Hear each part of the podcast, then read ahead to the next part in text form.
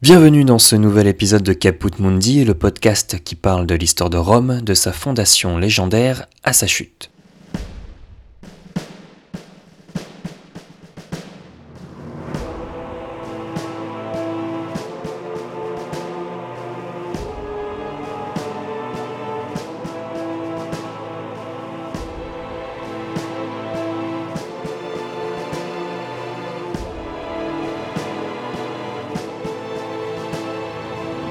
Aujourd'hui, je vous raconte l'histoire légendaire du règne de Numa Pompilius, le successeur de Romulus.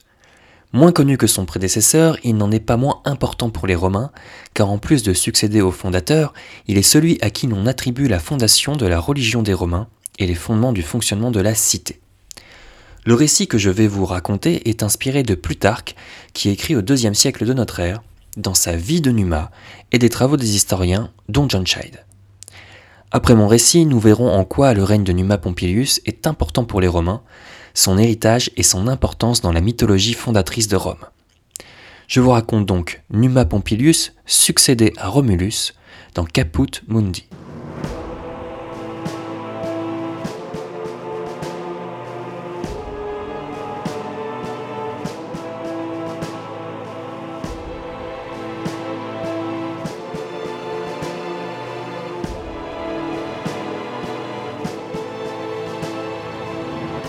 Vous le saviez peut-être, mais les historiens romains, qui écrivent pour la plupart sous la République ou au début du Principat, n'ont pas de mots assez durs pour parler de la monarchie romaine.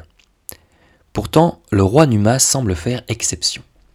Le règne du deuxième roi de Rome que je m'apprête à vous raconter est un règne de paix et de sagesse, juste après le règne sanglant de Romulus. Je vous avais laissé avec cette image de Romulus emporté par l'orage, alors qu'il faisait la revue de son armée sur le champ de Mars, le temps tournant à l'orage, frappé par la foudre, le fondateur de Rome disparut. Ce que je ne vous avais pas raconté, en revanche, c'est la confusion qui a suivi le départ de Romulus. Certains pensent que le Sénat, lassé d'être à la merci de Romulus, a profité de ce jour pour l'assassiner. C'est ce que le peuple s'est empressé de croire, et le Sénat, alors fraîchement formé dans cette cité toute neuve, est sous le coup des critiques du peuple. Intervient alors Proculus, un sénateur bien en vue. Il raconte au peuple et au Sénat que Romulus n'est pas mort, il a simplement été accueilli dans une nouvelle vie parmi les dieux. Il serait venu rendre visite à Proculus, plus grand et plus beau, et il lui aurait demandé de l'appeler Quirinus. Romulus est donc un dieu, et il sera honoré au rang des dieux. Mais c'est alors posé une question. Qui succédera à Romulus? Les Romains étaient d'accord sur le principe d'un roi qu'on devrait élire, mais pas sur la personne du roi. Si vous vous souvenez bien, les Romains ont fait alliance avec les Sabins. De ce fait, Romulus a régné quelques années aux côtés du roi Tacius, le roi des Sabins, sur un seul et même peuple uni. À la mort de Tacius, les Sabins n'ont pas demandé leur reste, et ils sont restés fidèles à Romulus. Les Sabins demandent donc justice. Pourquoi le nouveau roi de Rome ne serait-il pas un Sabin? C'est hors de question pour les Romains. La solution intermédiaire est donc choisie. Les sénateurs, à tour de rôle, assureront la dignité royale. Nous appelons cette période l'interrègne. Mais la situation ne peut pas durer. Le peuple romain accuse le Sénat de vouloir transformer Rome en oligarchie, un régime politique dans lequel la souveraineté appartient à une classe restreinte et privilégiée. La confiance est perdue et Rome a bel et bien besoin d'un roi. Le problème reste le même.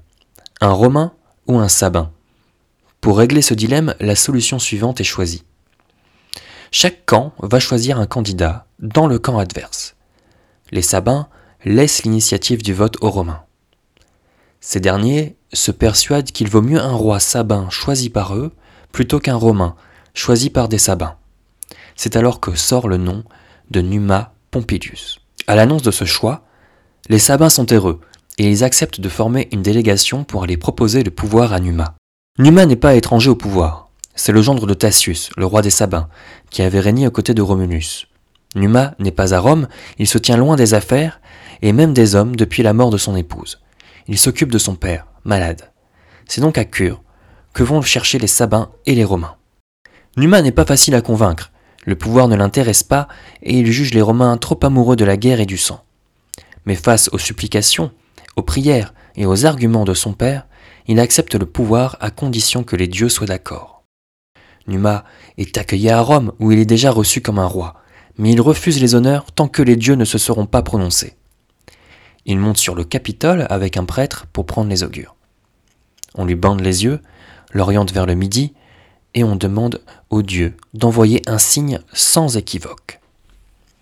La foule du forum retient son souffle. Ça y est, des oiseaux apparaissent à la droite de Numa. Les dieux approuvent. Rome a un nouveau roi. Gouverner le peuple romain. Quelle tâche difficile. Ce peuple, né du fratricide et de la guerre, ne convient pas au principe de Numa, qui vit pour la paix des dieux et des hommes. Numa est très proche des dieux, et notamment d'une nymphe, Égérie, à laquelle de qui il va à la rencontre régulièrement pour obtenir des conseils sur le bon gouvernement de Rome. Un jour, lors d'une discussion à propos du tempérament impétueux des Romains, cela venait du fait, pensait Numa, du caractère de Jupiter, il demanda comment calmer le tempérament de ce peuple. L'expiation est une réponse à l'impiété. Lorsque l'on manque d'égard ou de respect involontairement pour un dieu, un accord est censé pouvoir réparer ça, sous forme de sacrifice. C'est l'expiation. Mais Numa ne savait pas quelle expiation convenait à Jupiter. Picus et Phonus te l'enseigneront, dit Égérie au roi des Romains. Ils ne te révéleront les secrets de Jupiter que sous la contrainte. À toi de les capturer capturer des dieux. Voilà la mission du roi Numa Pompilius. Picus et Phonus sont des dieux rustiques. Ils vivent sur l'Aventin, une colline encore boisée et inhabitée de Rome. Phonus est le dieu de la fécondation du bétail, des champs et des pâturages. Il lui arrive de rôder aux alentours des champs pour faire des farces aux paysans. Picus, le pivert, est un oiseau prophète guidant les voyageurs dans la forêt. Voici la ruse du roi Numa pour capturer les dieux. Il mélange du vin et du miel à la source à laquelle les dieux avaient l'habitude de se désaltérer. Une fois pris, Numa tenta de les enchaîner de liens. Ils se débattèrent, se transformèrent et prirent de nombreuses formes, dont les plus effrayantes, pour tenter de faire fuir Numa. Mais rien n'y faisait. Les dieux admirent leur défaite. Quel sacrifice faire aux dieux? demanda Numa. Les deux n'en savaient rien. Ils étaient d'un rang bien inférieur à celui de Jupiter, ils ne savaient pas ce genre de choses. Sous la contrainte de Numa, ils acceptèrent cependant de dire l'incantation qui permet d'appeler Jupiter. Ovide raconte mieux que moi la suite. Le sommet boisé de l'Aventin tremble, la terre s'affaisse, écrasée sous le poids de Jupiter. Le cœur du roi Numa palpite, le sang se retire de tout son corps, et ses cheveux se hérissent sur son crâne.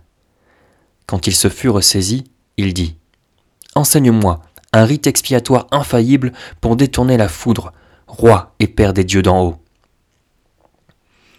Une fois la colère de Jupiter apaisée, parce qu'on ne peut pas se permettre de l'appeler comme on veut, ce dernier s'amuse au jeu des énigmes avec Numa. Il veut savoir de quel bois est fait le roi de Rome. Aussi tente-t-il de le piéger. Coupe une tête, dit Jupiter. Très bien, répond Numa. J'irai couper la tête d'un oignon dans mon jardin.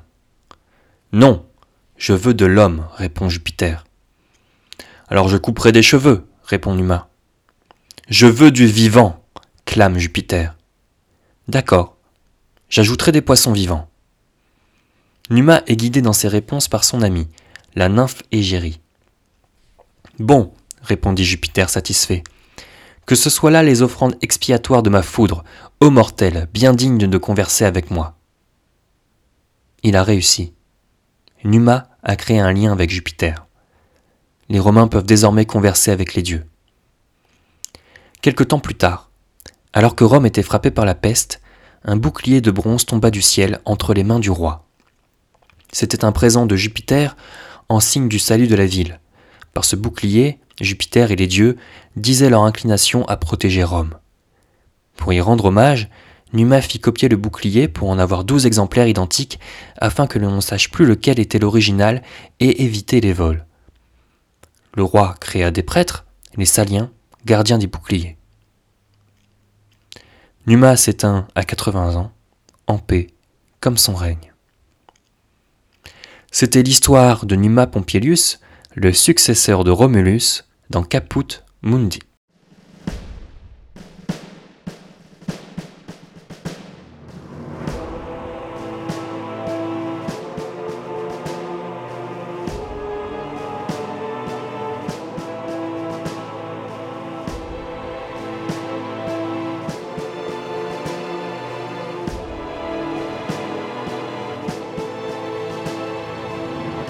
Avant de passer à l'analyse historique de la vie de Numa, je voulais vous apporter quelques précisions sur l'épisode précédent. Dans l'épisode 1 de Caput Mundi, j'ai dit à propos de Rémus et de Romulus qu'ils avaient vu des augures dans le ciel. Les augures, ce sont des prêtres, et je vous rassure, aucun prêtre n'a été aperçu dans le ciel de Rome. Je voulais bien évidemment parler des signes divins dans le ciel, dans notre cas des oiseaux. Ceci étant dit, comme je vous l'avais annoncé en introduction, je me suis fortement inspiré du récit de Plutarque pour vous raconter la vie de Numa. Dans sa vie de Numa, euh, Plutarque est l'auteur des Vies parallèles, un ensemble d'ouvrages où il met en relation des vies de personnages importants de l'Antiquité. Les vies sont composées au début du deuxième siècle de notre ère et celle de Numa est mise en parallèle avec la vie de Lycurgue, un législateur mythique de la cité de Sparte en Grèce. Je me suis également servi pour la seconde partie de mon récit au sujet de Jupiter des recherches de John Scheid et des fastes d'Ovide. Car vous l'aurez compris, plus que la vie de Rémus et Romulus, mon récit était légendaire, la convocation de Jupiter sur Terre ne pouvant être attribuée à l'histoire. Mais pourquoi raconter cette légende et ne pas s'en tenir aux faits? Numa fait partie de la légende, c'est un personnage mythique, mais que l'on va rattacher à l'histoire de Rome sous l'angle de la religion des Romains car c'est à Numa que l'on attribue la fondation des cultes romains, de la plupart des prêtrises qui ont une importance dans toute l'histoire de Rome, au moins jusqu'à l'officialisation du christianisme dans l'Empire en 392 de notre ère. Il s'agit d'un pan indissociable du reste du fonctionnement de la cité et de la société romaine. Quand on lit une biographie de Numa, ce n'est pas facile de raconter une histoire avec des rebondissements et du suspense. Numa n'a pas mené de guerre, son règne est souvent raconté par Plutarque, Tite-Live ou Denise d'Alicarnasse sous l'angle de l'héritage religieux, et on peut vite se retrouver avec une liste de créations de Numa en matière religieuse. On attribue en effet à Numa la fondation de plusieurs prêtrises à Rome. D'abord, le culte à Quirinus. Quirinus, c'est le nom divin de Romulus, Souvenez-vous, lorsqu'il est pris par la foudre, il rejoint les dieux et il vient à la rencontre du sénateur Proculus et il demande à ce qu'on l'appelle Quirinus. Donc Numa, à sa prise de fonction, crée un nouveau Flamina, le Flamine de Quirinus. Un Flamine, c'est un prêtre dédié à un dieu. Il y en a d'autres, et en guise d'exemple, je peux vous citer le Flamine de Jupiter, qui est probablement le plus important et que l'on doit également à Numa. Le Flamine de Jupiter, si vous suivez bien, c'est donc un prêtre dédié au culte de Jupiter. Il est très important dans la religion des Romains car il représente Jupiter dans la cité. Beaucoup de contraintes sont liées à son statut. Celui qui représente Jupiter ne peut pas quitter Rome, il ne peut pas monter à cheval, il ne peut pas être souillé par la mort, et plein d'autres contraintes qui sont liées à l'importance de Jupiter dans le culte des Romains.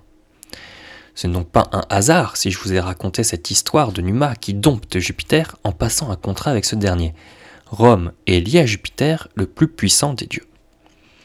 Pour en revenir à mon récit, je raconte également la création par Numa des prêtres saliens, avec les douze boucliers, une prêtrise également très importante à Rome et qui subsiste tout au long de l'histoire de Rome. Les Saliens sont donc douze prêtres, ils sont les gardiens des boucliers, qu'ils sortent deux fois par an, au début et à la fin de la saison de la guerre, entre mars et novembre. Cela se traduit par des défilés et des danses dans les rues de la cité. Pour se rendre compte de la longévité de ce culte, on peut faire appel à Lactance, un polémiste chrétien du IVe siècle, qui, dans ses institutions divines, se moque des Saliens et de leurs boucliers qui, je cite, sont quasiment tombés en poussière. On n'a en effet aucune trace de ces boucliers de nos jours, mais nous savons qu'ils existaient bel et bien encore au IVe siècle. Les boucliers étaient gardés dans la Regia, une résidence royale symbolique, entre une sorte de temple et une sorte de palais. Euh, j'ai simplifié mon récit, mais il faut savoir que les sources attribuent ce bouclier à Égérie de la part des dieux. Ovide finit par conclure avec Jupiter, c'est une facilité. Par son caractère guerrier, les prêtres saliens sont voués en fait au culte de Mars, le dieu de la guerre. Nous pouvons également, si l'on s'en tient à la légende, lui attribuer l'instauration du culte des foyers des Vestales, le foyer de la cité, un feu que les Vestales, qui doivent rester chastes, entretiennent. L'extinction du foyer de Rome est de très très très mauvais augure. On lui attribue également une construction importante et dont on aura l'occasion de reparler, c'est le temple de Janus, dont les portes, si elles sont fermées, sont signe que Rome est en paix. C'est sous le règne de Numa que les portes ont été fermées pour la première fois. Je peux même vous donner une expression, fermer les portes de Janus, qui permet de dire que nous faisons la paix. Le temple était construit près du forum, je vous invite à consulter les cartes. Dans le temple, il y avait une statue, celle de Janus, euh, un dieu biface, d'abord en bois, puis remplacée par une statue de bronze sous Auguste. Enfin, n'oublions pas qu'il est aussi et surtout responsable de la création du grand pontificat, ce prêtre qui préside à la religion des Romains. Il était chargé de veiller à la bonne exécution de tous les cultes de la cité. Alors, qui est Numa? Plutarque et Tite-Live, vous vous en doutez, sont déjà très prudents à son égard. Il n'est pas question de croire mot pour mot ce que la légende raconte. Les historiens romains vont d'ailleurs plus facilement douter de l'existence de Numa plutôt que de la proximité des dieux avec Rome. Est indéniable que pour eux, Rome, à la faveur de Jupiter, sait-on vraiment expliquer pourquoi? La question est tout autre. Mais contrairement aux autres rois de Rome, y compris Romulus, les historiens antiques ont des mots moins durs à l'égard de Numa, considéré comme un pacificateur et un sage. Plutarque rapporte même qu'on lui attribue une parenté philosophique avec Pythagore. Numa aurait respecté le Sénat et son autorité, un exemple de bon gouvernement de la cité. Sa pudeur à l'égard du pouvoir a sans doute été récompensée par l'histoire, un leitmotiv romain qui explique que refuser le pouvoir permet de mieux l'avoir. Numa Pompilius était un sabin, c'est ce que nous laisse croire son nom composé en deux parties, alors qu'à Rome, l'usage était plutôt au tria nomina, c'est-à-dire un nom composé de trois parties. C'est ce que nous apprend entre autres l'historien Guido Clemente dont je vous ai déjà parlé dans l'épisode précédent. Nous pouvons également faire appel à Georges Dumézil et son approche indo-européenne du mythe Romulus-Numa, avec d'une part un Romulus autoritaire et sanglant, et de l'autre, un Numa apaisé, respectueux et pacificateur. En fait, Numa représente, en arrivant tard au pouvoir, en instaurant des cultes et en évitant la guerre, un pater familias, c'est-à-dire un père de famille, qui est la figure centrale de la société civile romaine. Il protège Rome. Numa dans la société romaine, je peux vous parler de numismatie, la science qui étudie les monnaies. Dans l'article d'Arnaud Suspen, roi de Rome et roi étranger sur les monnaies de la République romaine, publié dans la revue BNF en 2009, nous apprenons que le roi Numa fait objet de monnayage. Il est représenté en sacrificateur. Il s'agit de différents monnayages de la fin de la République, soit sur des monnaies d'argent, soit sur des monnaies de bronze. Le roi y est célébré pour sa piété, c'est-à-dire une attitude civique qui consiste en une observation scrupuleuse des règles rituelles fixées par la tradition. Et cette tradition est fixée à Numa. Nous pouvons également faire un saut dans le temps et revenir au temple de Janus, qui a été fermé pour la troisième fois, disons, si l'on compte le règne de Numa, par Auguste.